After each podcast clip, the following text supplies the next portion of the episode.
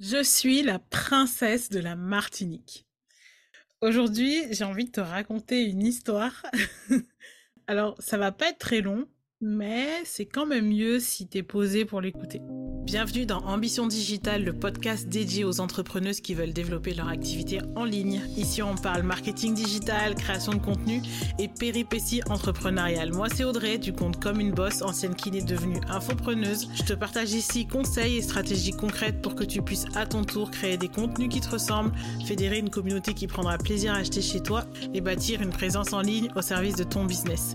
Mon objectif, booster tes résultats et ton ambition digitale avec la touche de good vibe qui fait la différence pour ne rien lâcher. Si tout ça te parle, tu es ici chez toi. Bordeaux, carnaval 97 ou 98, m'en veux pas, c'est pas la date exacte. Je fais appel à mes souvenirs. En tout cas, je suis dans mon école primaire et la fête bat son plein. Il y a vraiment tout le monde qui court, tout le monde qui joue. Il y a des stands de gâteaux qui sont faits par nos mamans et nos papas, mais beaucoup de nos mamans. et euh, moi, ma maman a fait un gâteau à l'ananas. C'est un de ses gâteaux préférés. Il y a une petite piscine gonflable dans laquelle il y a des petits euh, poissons pour jouer à la pêche avec nos cannes en plastique de toutes les couleurs. Donc c'est vraiment très festif, joyeux et vraiment tout le monde passe un bon moment. Et moi je décide de rejoindre le petit groupe de copines que j'avais eu pas mal de mal à intégrer pour tout te dire. Et là, elles étaient vraiment en plein moment reine du shopping version babies. Je je me rappelle pas précisément de leur prénom, donc j'ai choisi deux prénoms, mais c'est pas les prénoms exacts. Donc euh, voilà, on est là, on regarde. Waouh, Chloé, trop belle, ta robe bleue. Et Chloé, elle nous répond Je suis Cendrillon. Puis euh, il y a Juliette, une jolie euh, brune avec des petites bouclettes trop chou, qui nous dit Moi, je suis Blanche-Neige.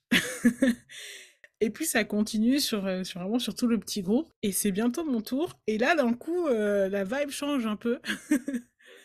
parce que euh, je suis pas très sereine. Je commence un peu à douter de ma tenue en fait. Je commence presque à en vouloir à ma maman de pas m'avoir acheté un déguisement comme tout le monde en fait. Ou en trois secondes, on sait que t'es Cendrillon, on sait que t'es Pocahontas, etc.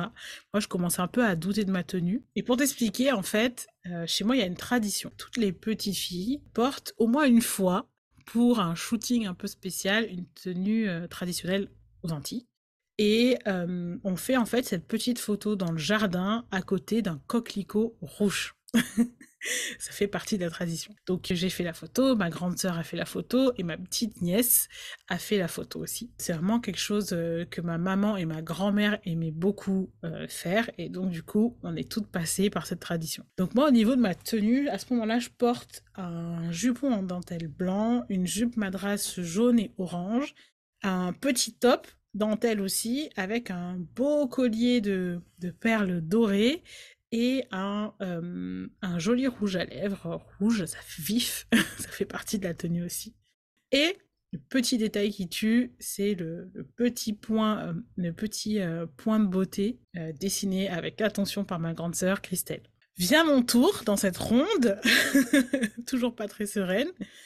Et là, elle me dit, mais Audrey, T'es quelle princesse, toi? Euh, Je suis quelle princesse, moi? Je réfléchis, je commence à essayer de me raccrocher un peu aux, branches, comme on dit. Donc, euh, j'ai un peu mon cerveau qui se met en phase d'alerte. Donc, j'essaie de chercher des choses, des ressources. Et en fait, je me rappelle dans un, soupçon d'espoir, je me rappelle de ce que m'avait dit ma, ma maman en m'habillant quelle jolie princesse de la Martinique. Puis elle m'avait dit, Dédé, tu sais pourquoi on appelle la Martinique Madinina Moi, j'avais pas trop, euh, aucune idée. Je pense qu'elle a dû le voir dans mon visage. Elle me dit euh, parce que c'est l'île aux fleurs. Mais les fleurs, c'est aussi les grandes dames. Les fleurs, c'est aussi les grandes dames qui donnent de la force à cette île et qui font toute sa beauté. Bon, j'avais pas vraiment répondu, mais je pense que j'avais dû stocker l'information quelque part. Et puis au moment où elle me, elle me réveille un peu, hé Audrey, mais alors t'es quelle princesse? C'est quoi ton, c'est quoi ton super pouvoir? J'ai mimé en fait. J'ai mimé ma grand-mère et ses postures. J'ai mis mes mains sur mes hanches et puis j'ai répondu euh, vraiment euh, fièrement, moi, je suis la princesse de la Martinique. Et mon super pouvoir, c'est que quand je souris, je mets du soleil dans le cœur des gens. Silence. Waouh, mais c'est trop bien Ouf Ouf Je pense que Chloé ou Juliette ne se souviennent probablement pas de cette scène, mais moi je l'ai quand même gardée précieusement euh, dans ma tête.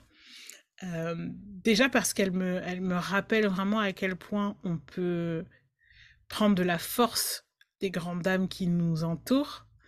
Euh, moi, ça a été pendant longtemps ma grand-mère, qui, qui est plus là maintenant, mais qui me donne encore beaucoup de force. C'est aussi ma maman, ma, ma grande sœur, qui me donne aussi beaucoup de force, mais aussi toutes les femmes que j'ai pu croiser, parfois sur Instagram, parfois à la télé, et qui m'ont donné et qui me donnent encore beaucoup de force.